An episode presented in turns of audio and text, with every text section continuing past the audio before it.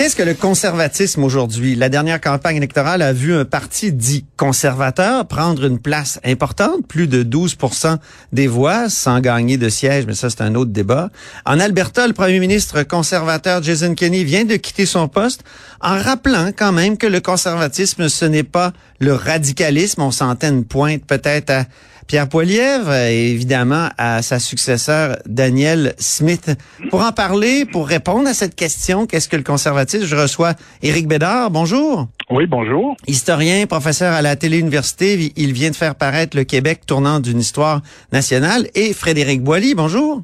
Bonjour. Politologue au campus Saint-Jean en Alberta et auteur de Génération MBC, Mathieu Bocoté et les nouveaux intellectuels conservateur. Alors, euh, je commence par euh, toi, Éric. Selon toi, Éric Duhem, Daniel Smith, Pierre Poilievre, est-ce que ce sont des vrais conservateurs?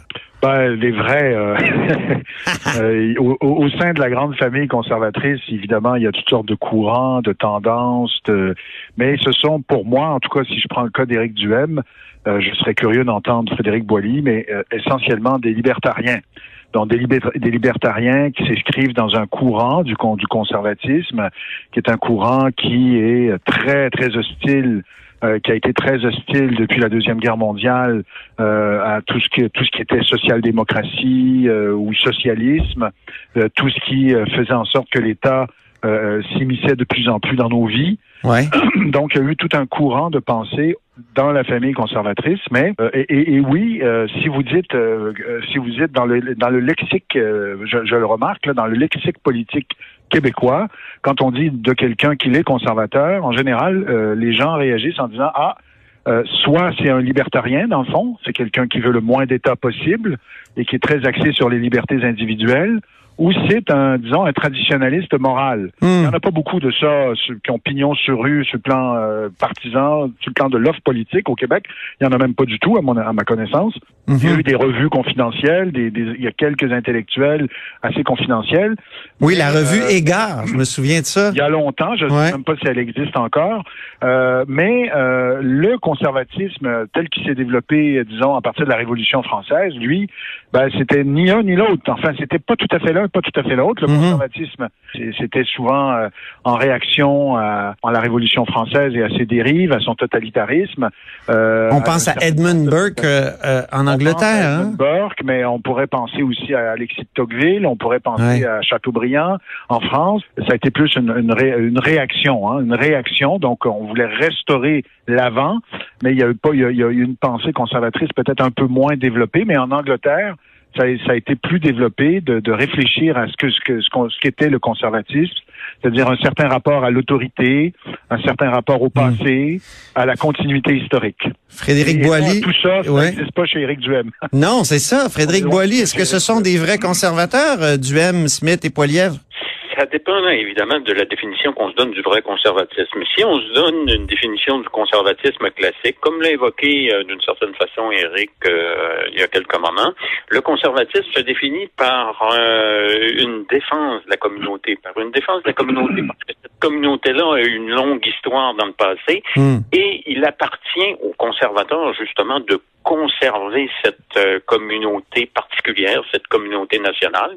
Et donc, de ce point de vue-là, le conservatisme, disons, de la, du dernier tiers du euh, 19e siècle, voulait un État qui soit présent justement pour préserver euh, certaines euh, traditions particulières, qui donnait un visage particulier à cette euh, communauté. Et donc, c'était un conservatisme aussi qui se définissait par une certaine modération. modération, c'est-à-dire qu'il faut pas bouleverser l'ordre établi, il faut plutôt être gradualiste. Et donc, c'est là où, comme Eric l'a mentionné, que le conservatisme s'est transformé tout particulièrement, je dirais, dans les années 80, parce qu'il est devenu davantage, d'une certaine façon, euh, alimenté, euh, il a été davantage alimenté par ce qu'on peut appeler la droite néolibérale, euh, l'économie politique là, qui origine de Friedrich Hayek et de l'école de Chicago, qui l'État est toujours trop présent, pour qui l'État doit se replier plutôt sur ses fonctions simplement de protection, force armée, police et des choses comme ça, mais surtout pas euh, s'ingérer trop profondément dans le social. Et c'est là qu'on retrouve Daniel Smith. Pierre ah oui, c'est ça. Et Éric Duhem. Parce que eux, c'est précisément ce qu'ils vont dire. L'État est beaucoup trop présent dans la euh, société. Il est beaucoup trop présent avec des finances publiques euh, qui euh, deviennent trop lourdes à supporter à la fois par l'État et à la fois par les contribuables. Et donc, c'est là où il y a cette disjonction qui se produit avec le conservatisme classique là, que j'ai évoqué. C'est ça. Si je comprends bien vos réponses, au fond, il y a un nouveau conservatisme. C'est un tout nouveau conservatisme qui, qui tranche complètement avec, euh, et, et, quand on pense à, à Trump et les républicains contemporains, ça tranche complètement avec l'ancien conservatisme. Puis Jason Kenney, d'ailleurs, il, il, a quitté son poste en disant ben les conservateurs, c'était pas des radicaux, c'était ils étaient attachés aux institutions, aux traditions. Euh, euh, est-ce que c'est complètement perdu cette pensée-là du conservatisme classique? Est-ce qu'il est-ce qu'il y a une usurpation du terme conservateur de la part de Smith, Poilièvre et et, euh, ben, la, la, tonalité euh, chez Polièvre et Duhem, elle est, elle est assez, euh, et là je, je parle d'un thème aussi que connaît bien Frédéric Boilly, elle est plus populiste, elle est très populiste, c'est-à-dire euh, il se présente à nous comme, comme les, les seuls authentiques porte-parole du peuple, d'un peuple à qui on a retiré des droits, euh, à qui on impose des contraintes que jugées excessives. Ben oui. Et oui, ben avant c'était la gauche qui parlait du peuple, qui, qui se, se réclamait ben du peuple, non? ben voilà, mais, mais en même temps, exactement. Mais le populisme n'est pas l'apanage de la droite euh, ou, de, ou des conservateurs. Il y a des populismes dans tous les courants politiques, euh, à gauche comme à droite. Mais mais clairement, il y a une tonalité. C'est-à-dire, puis pour moi, j'ai beau chercher, j'ai lu sur le populisme, je reviens toujours à cette définition. Euh, le populisme, c'est lorsque euh, il y, a, un individu qui se présente devant le peuple et, qui dit vous et moi ne, ne faisons qu'un et si on s'attaque à moi, on s'attaque au peuple. Ah oui. Euh, ils, ont fait éclater toutes les toutes les médiations, toutes les médiations entre moi et le peuple. Hmm. Euh, et c'est un peu ça qu'on a vu, d'où la sympathie que manifestait Poliev pour ces camionneurs en disant ben voilà, c'est le peuple qui s'exprime, puis moi je suis du côté du peuple. Et là, on avait un Jean Charest avec une perspective plus classique. disait, mais comment on peut euh, comment on peut euh, encourager des gens à violer la loi Alors là, on avait un choc entre deux perspectives, qui était la perspective, disons, d'un conservatisme du, Parti conservateur, Charest, qui était dans la lignée d'un Mulroney, c'est-à-dire changement de euh, changement d'équipe, hein, changement d'équipe gouvernementale, mais fondamentalement le même paradigme. Et on a un autre conservatisme qui proposait un nouveau paradigme. C'est Poliev qui disait non, non, non, là, il faut pas juste changer d'équipe de gouvernement, il faut changer de paradigme, il faut aller ailleurs, il faut, faut penser autrement le monde. Et il y a eu ce choc dans la campagne électorale, enfin, largement remporté par Poliev, donc il y a quelque chose qui, qui, qui euh, il, y a, des convulsions là. Ça veut dire il y a quelque chose qui se passe là. Ça, ça dit quelque chose de, de, de ce qui se passe. Et, euh, et, du côté ben, de, de Duham, il a joué beaucoup la carte populiste aussi. Hein. Il disait moi, pas besoin de garde du corps. Moi et le peuple, hein, moi j'ai pas oui. moi, personne me menace. Le peuple est avec nous. J'ai pas besoin de garde du corps. Oui, il a dit ça. Il a beaucoup, beaucoup, il a joué là-dessus. Mais, mais le côté libertarien, euh, ça peut, ça va peut-être surprendre. Mais pour moi, les libertariens sont des progressistes. C'est-à-dire, c'est des gens qui, ont une conception linéaire de l'histoire. L'histoire est, une histoire de la liberté. Euh, et euh, voilà, mmh. ils croient dans un progrès. Et le progrès, c'est la liberté. Et alors que les conservateurs n'ont pas cette conception linéaire de l'histoire, les, les, conservateurs philosophiquement croient que l'histoire est une succession de grandeur et de déclin, que les êtres humains sont guettés par des passions tristes, euh, dangereuses, euh, et euh, donc la morale a une certaine importance. Il faut éduquer moralement les gens. Les, les institutions balisent un peu cette, cette nature humaine. Oui, Absolument.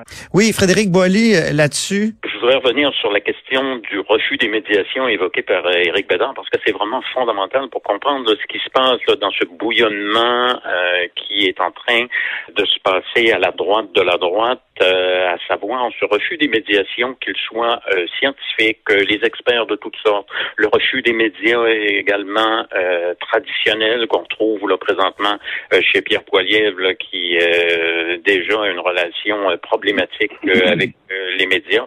Et ça, c'est vraiment important parce que euh, depuis, je dirais, euh, quelques années, moi j'ai envie de mettre euh, une date précise, 2018, on se retrouve là dans une sorte d'air de soupçonnisme généralisé. Le soupçonnisme, le soupçonnisme, c'est-à-dire que tout, tout, le monde soupçonne tout le monde, ou que les gens à droite soupçonnent énormément, oui. Oui, parce que c'est ça qui est particulier à l'époque actuelle, c'est que ça a monté sur la droite de la droite, c'est-à-dire autant Éric Duhem qui lutte contre le goût, évidemment parce qu'il est au gouvernement, mais Daniel Smith euh, et compagnie, toute la course à la direction qui a été enclenchée parce qu'il y a eu un mouvement de droite qui s'est développé contre euh, Jason Kenney et Renaud Toul qui passait pour un, faux conservateur euh, ou un liberal light, si vous me passez l'expression, et qui par conséquent a été lui aussi mis de côté par son propre parti. Donc, c'est à l'intérieur de la, de la famille conservatrice qu'on retrouve présentement ce soupçonnisme euh, qui est euh, de plus en plus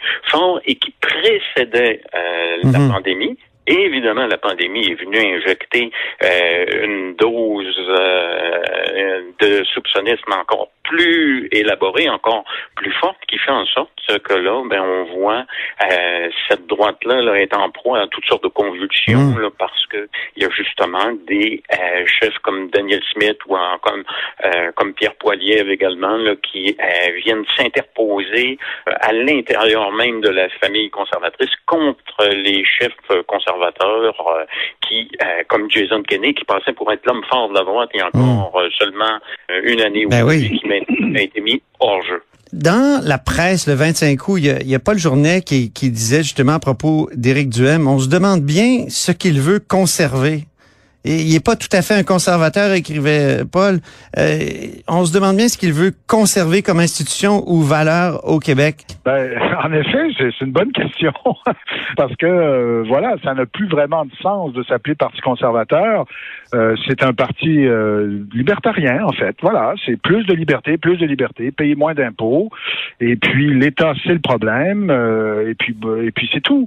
Alors, quoi conserver? Alors, il pourrait dire, ah, ben, c'est la liberté, peut-être, si on va dans un sens plus philosophique, nos hmm. droits naturels, notre liberté à décider par nous-mêmes, qui était antérieur à l'arrivée d'un État qui nous écrase et mhm. qui euh, décide pour nous. C'est peut-être euh, c'est peut-être ça, mais je pense pas que les réflexions d'Éric Duhem vont aussi loin. Bien que je sais que c'est un lecteur euh, des libertariens américains. Là, c'est pas c'est pas quelqu'un qui, qui, quelqu'un qui a beaucoup réfléchi. Oui, bien sûr. Oui. Ah, il est un admirateur, je crois, d'un politicien, d'un intellectuel, Ron Paul aux États-Unis. il en a souvent parlé. Alors donc c'est peut-être ça, mais en effet, cette idée qu'on est dans, on vit dans une société qui a ses propres règles, qui précèdent, euh, qui, qui existait avant l'arrivée de l'État, une société qui a ses traditions, qui veut justement protéger euh, une culture, euh, un sens de la communauté. on n'est pas, c'est pas vraiment les horizons intellectuels d'Éric Duhem, ça c'est mhm. clair. Mais en même temps, je ne sais pas s'il y a même de la place pour cette perspective-là dans le champ politique québécois, je, je l'ignore. Frédéric Boilly, en terminant, qu'est-ce que le conservatisme contemporain des Poilièvre, euh, Duhem et Smith veut conserver?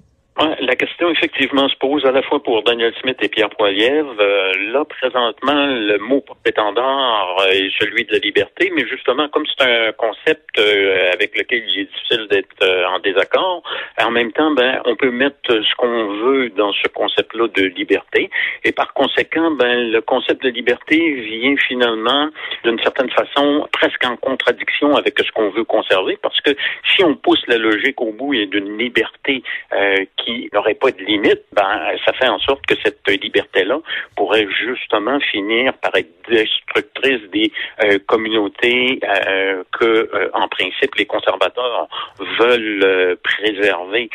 et ça, c'est une tension qu'on retrouve également chez Daniel Smith, à savoir, hmm. elle, la nouvelle première ministre depuis maintenant deux semaines, qu'est-ce qu'elle veut vraiment conserver? On a plutôt l'impression qu'elle veut continuer une œuvre de formation de la société euh, politique albertaine. Ce qu'on voit, c'est euh, une entreprise de transformation, par exemple, du système de santé, une entreprise de transformation euh, qui va aboutir, on ne sait trop Ben, merci à vous deux. Malheureusement, c'est tout le temps qu'on avait. Il y a toutes sortes de questions que j'aurais voulu soulever, mais ce sera pour une prochaine fois. Vous faites un très bon duo. Merci beaucoup, Éric Bédard.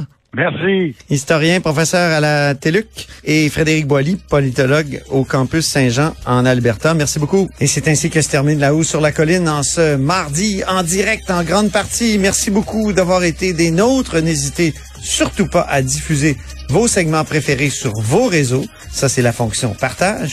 Et je vous dis à demain.